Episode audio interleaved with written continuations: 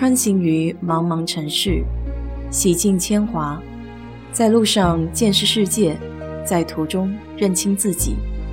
我是 DJ 水色淡子，在这里给你分享美国的文化生活。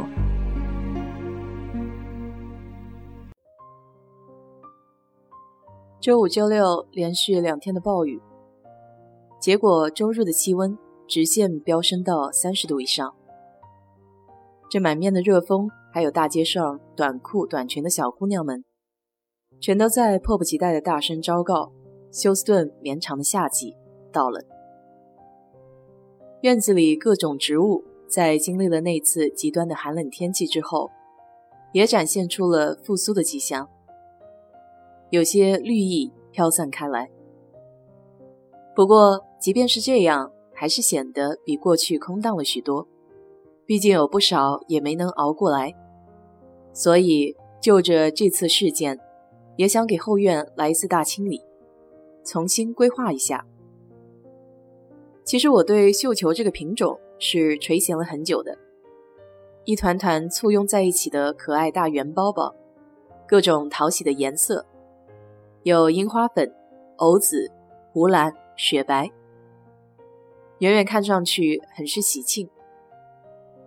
当然，这个手残党非常熟悉的就是，花儿永远是在店里的时候最好看，买来家没几天就开始奄奄一息，快不行了。为了让绣球可以安心的在我家待着，我也是很认真的开始做起了功课。绣球这种花有很多名称，像是紫阳花、八仙花、七变花。它是东亚地区原产的植物。北美这里的绣球一共有六个大类。第一种大叶绣球 （Big Leaf），这种是在超市、花市最常见的绣球品种。在大叶绣球这个品种里面，还分为两种，一种较为饱满丰盈，是浑圆的球状。这大概是对绣球这个名字最透彻的解释了。另一种当中是星星点点的小花苞，然后周围一圈开花。大叶绣球的花色非常的丰富，就像调色盘一样，而且它的颜色还是可以随着土壤的酸碱性发生变化的。土壤比较酸的时候会显现出蓝色，而土壤碱性比较强的时候则会变成粉红色。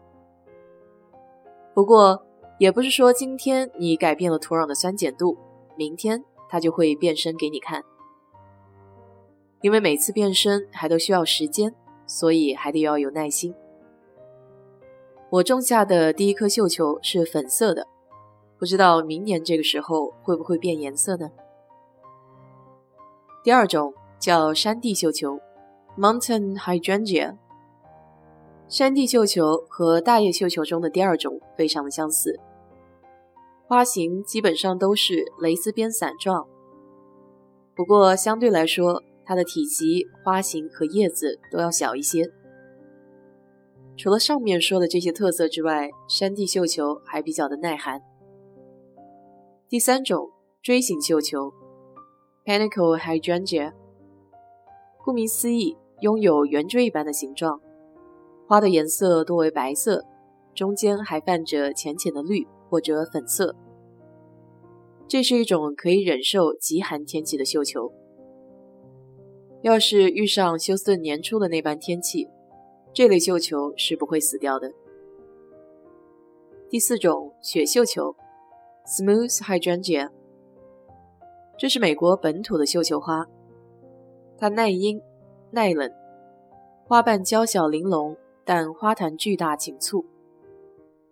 不过，也正因为花球太大了，所以花茎没有办法支撑它的重量，会发生下垂。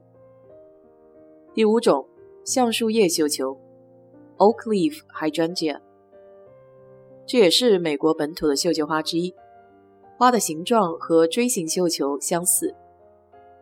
它的特点就是叶子形状像五指分开的橡树叶，也因为这个而得名。不过这种绣球不怎么耐寒，最后一种叫攀岩型绣球 （climbing hydrangea），不太常见，花型同样是伞状，比较耐寒，会沿着大树、墙壁这类支撑物向上攀爬。绣球一般在春秋两季上市比较多。我的这两盆是四月头买的，当时还属于花期。绣球须根发达，为了便于在土壤里汲取充足的水分养料，新买来的小盆绣球应该换成大盆，或者直接移植到院子里。移栽之前，得将新买的绣球放在将来安置的地点几天。让它来适应环境，以免水土不服。顺便仔细观察一下有没有残叶、黄叶或是败花。要是有的话，还需要修剪。剪花的时候得顺着花茎向下找，有没有新萌芽的地方。从这里往上一厘米的地方就可以剪了。这样子的话，营养不会浪费，直接输送到新芽点。促进长叶开花。移盆的话，在盆里得先铺上三分之一的营养土，撒入一些缓释肥，再把买来的绣球从原盆中取出，刨出一些底部的须根，以便更好的让植物接受新的土壤。然后将植物放在新盆中央的位置，用土把缝隙填满并压实。这样可以避免以后风吹草动，松松垮垮的土壤会伤根。原栽的话和盆栽差不多，但要先摸清院子里的土是不是足够肥沃。如果沙质化比较严重的话，就需要挖一个比较大的坑，在底部铺一层营养土，撒一层缓释肥，然后再把营养土和原有的土混合在一块儿，压在根茎上。移植好了以后，得浇一次彻底的水，俗称定根水。如果浇完水之后，发现旁边的土壤凹下去了，还可以再补充一些泥土。刚刚移植后的这几天，需要给绣球花遮点太阳，因为伤筋动骨之后，元气损伤的绣球经不起强烈的蒸腾作用。盆栽可选择室内阴凉的地方。要是在院子里的话，正午的时候给绣球搭个小棚子。过几天看到有新枝发芽，说明移植成功了。那这时候就可以正常日照。这还不算完，日常还有修剪工作。因为绣球的修剪决定开不开花，或是开花的数量，所以还是挺重要的。盆栽绣球在花期过后的秋天，可以给现有的枝条简单修整，让它在冬天来临之前多生新枝。室外的绣球则需要靠自己的能量过冬。好在休斯顿这里大多都是温暖的气候，还算是比较适合种绣球的地方。一般的修剪都在初春之后，枯萎的旧花生了很多新芽。如果老枝和新枝都开花的话，那这时候要把交叉的枝桠中弱的那枝给剪掉，这样两条枝才不会抢夺资源，也不会浪费养分在无效的花枝上。如果只有新枝开花，那就需要大刀阔斧的剪了，毕竟空养一些不会开花的枝条也毫无意义。这里要注意的是，大花型的绣球不适合把茎剪得太低。因为新的枝丫支撑力不够，会导致下垂的现象。另外一点就是得及时的供给养分。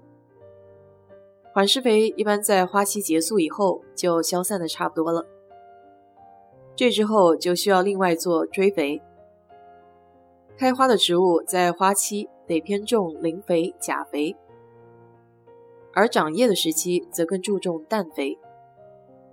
一般一两周需要施一次肥，得按照说明书上的比例调配，千万不要用力过猛烧根。现在每天早上站在客厅，看着院子里的绣球花，心情也会格外的舒畅。你要不要也来试一试？好了，今天就给你聊到这里。如果你对这期节目感兴趣的话，欢迎在我的评论区留言，谢谢。